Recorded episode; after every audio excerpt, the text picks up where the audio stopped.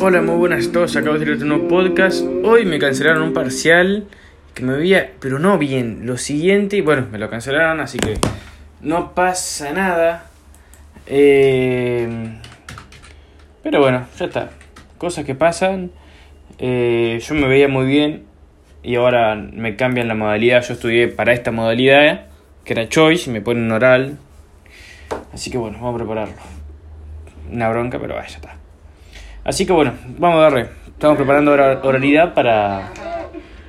Para. Para el examen. Bueno. Vamos a darle. Eh, frotis. Frotis es una técnica que se utiliza para teñir eh, sangre y ver qué onda los elementos formes de la sangre. Elementos formes llamamos a eritrocitos, plaquetas y también a los a las células nucleadas de la célula de la sangre, perdón, que son eh, los leucocitos. Leucocitos tenemos granulocitos y agranulocitos. Los granulocitos son eh, neutrófilo que tiene gránulos neutros.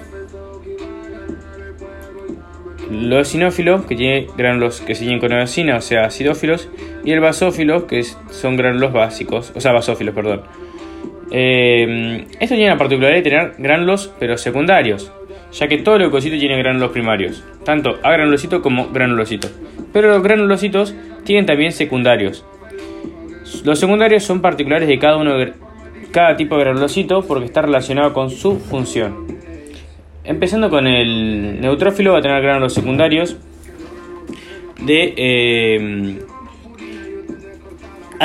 antimicrobianos estos gránulos antimicrobianos van a atacar más que nada bacterias, van a ser antibactericidas. Eh, además, el neutrófilo tiene la particularidad de tener gránulos también terciarios, como, como único caso, como excepción. Los gránulos terciarios del neutrófilo van a, van a ayudarlo a migrar, van a ser eh, metalopreteasas para degradar la MEC y poder migrar hacia eh, el tejido eh, que se vio infectado eh, por una bacteria. Este neutrófilo va a tener de 3 a 5 lóbulos, puede estar encallado o eh, célula normal y tiene una vida media de 7 días más o menos. Por lo que hay un buen recambio. Bien, bien, bien. Forma leucocitaria 60% más o menos. Seguimos con el eh, linfocito. No, perdón, vamos con granulocitos. Seguimos con el eosinófilo. Va a tener 2 a 5 lóbulos. Va a tener gránulos que van a ser eosinófilos, o sea, van a ser acidófilos. Diagnóstico diferencial, listo, ya está. ¿Qué van a tener los gránulos? Bueno, primarios, lisosomas, que lo tienen todos los leucocitos. Secundarios, específicos granulocitos. En este caso van a tener peroxidasas y antiparasitarios. Eh, o sea, van a atacar a parásitos. Y no tiene granulos terciarios, así que ya está. Eh, ¿Dónde vamos a ver eosinófilos aumentados? Y ante una infección parasitaria. Ok. Continuamos con los basófilos, el último granulocito. Bien, el núcleo va a estar cubierto por granulos. Granulos basófilos. Eh, va a tener granulos primarios. Van a ser lisosomas, granulos secundarios, que van a ser eh, similares a los que secreta el mastocito, o sea, histamina y heparina. ¿De qué nos sirven? Vasodilatadores. ¿Para qué? Para permitir la migración. Además va a tener factores quimiostáticos que también va a secretar, ayudando a direccionar esta migración. Por ejemplo, nosotros tenemos una herida en el codo, pero estos basófilos se encuentran en la pierna, entonces necesitamos que eh, los basófilos y los neutrófilos y las plaquetas para la coagulación y todo están en la pierna. Entonces necesitamos que todo eso migre hacia el codo para que las plaquetas coagulen y cierren la cicatriz, eh, para que el neutrófilo ataque en caso de que, de que haya una infección bacteriana, etc. Entonces lo que hace el basófilo es decir, bueno, yo los ayudo a migrar. Hace vasodilatación mediante las secreciones de parina y histamina y mediante las secreciones de factores quimiostáticos le dicen hacia dónde se tienen que dirigir que es hacia el codo. Bien.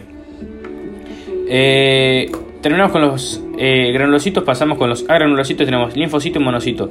Linfocito encontramos un 30% más o menos de, de los leucocitos que vamos a ver en el frotis. Eh, va a tener poco citoplasma, de tal forma que el núcleo va a ocupar casi todo, todo el citoplasma. Forma de, diagnóstico diferencial, no vamos a ver gránulos. Eh, sí que va a poseer gránulos primarios, pero en no se ven y van a ser lisosomas. Su función va a ser más que nada inmunidad. En una infección viral vamos a verlos muy aumentados. Y esta inmunidad puede ser de tipo tanto celular como humoral. Humoral encargada por linfocitos B, que se diferencian a plasmocitos. Plasmocitos no vamos a ver en el frotis sanguíneo, pero sí que sepan que el linfocito B se diferencia a plasmocito y el plasmocito se encarga de la inmunidad humoral. Y después inmunidad celular, que se encargan los linfocitos T, tanto CD4 como CD8, que tampoco vamos a poder distinguir en un frotis sanguíneo. Sí podríamos distinguir con una técnica de inmunohistoquímica. Eh, vida media aproximada de, un linfocito entre 7 y 10 días. Eh, monocitos. Monocitos preceden a los macrófagos. Van a ser otro tipo de célula leucocitaria agranulocítica. O sea, no va a obtener granulos secundarios, pero sí primarios que eran lisosomas. Su núcleo va a tener forma de riñón, es decir, va a tener una leve escotadura. Eh, y su función va a ser fagocitar, por lo tanto va a tener gran cantidad de lisosomas. Eh, y, y nada, eso. Similar a, un macrófago. Cuando llega al tejido conectivo donde se lo está necesitando, se diferencia macrófago y fagocita. Por último nos quedan las, ya no los leucocitos, sino eh, los glóbulos rojos y las plaquetas. Las plaquetas van a ser fragmentos citoplasmáticos de una célula más grande, que era el megacarecito que se encontraba no en el frotis, sino en la médula ósea, donde se realiza la hematopoiesis.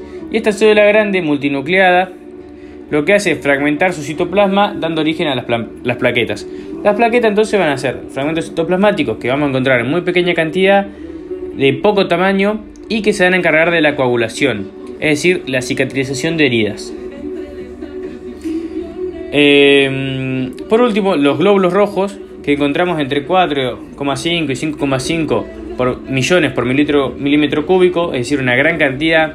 Para que se dé una idea de las, de no sé, tenemos 100 mililitros de sangre. Bueno, de esos 100 mililitros, 45% corresponden a glóbulos rojos y el 1% nomás a leucocitos y a plaquetas. Para que se una idea de la cantidad que tenemos. Bueno, eh, el resto corresponde a plasma. Bueno, eh, glóbulos rojos no poseen núcleo, pierden el núcleo, pero poseen un citoplasma lleno de hemoglobina, por lo que van a ser bien acidófilos. Y vamos a ver un disco bicóncavo que va mm, que van a poseer, pero no va a ser su núcleo, ya que este lo pierden en su proceso de formación.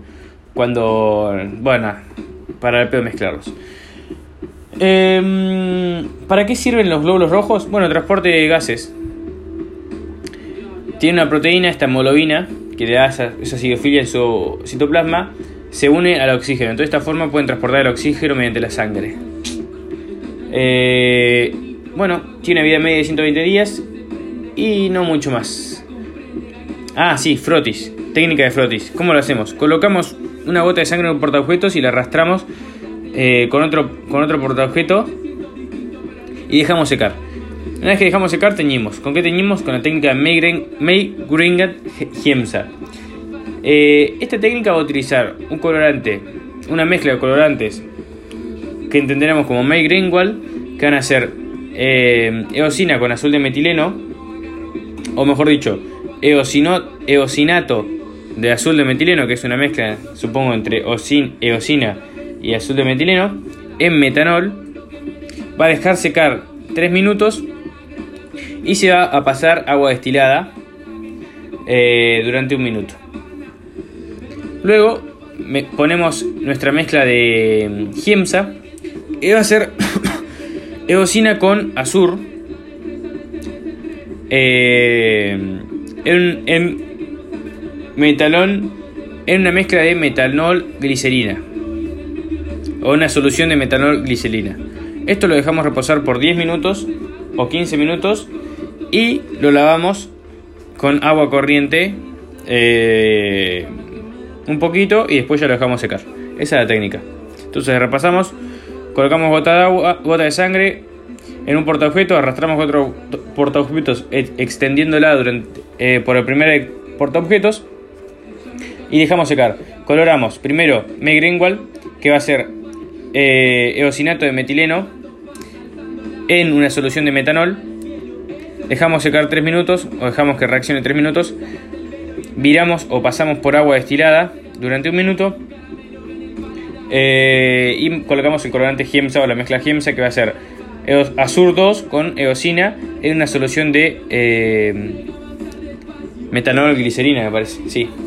Esto durante 15 minutos. Y por último, pasamos por agua corriente eh, y dejamos secar. Eso es todo. Nos vemos en la próxima entrega, gente. Hasta pronto.